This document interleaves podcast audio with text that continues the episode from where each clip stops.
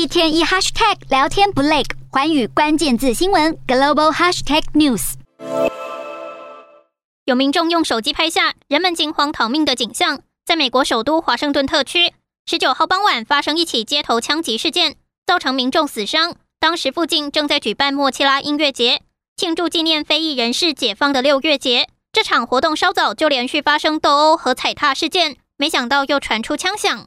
I think, you know, there's a theme that you see here. Illegal firearms in the hands of people who should not have them make events like this unsafe for people who just want to enjoy the beautiful weather, who want to enjoy Father's Day, and want to enjoy our city. Uh, this is unacceptable.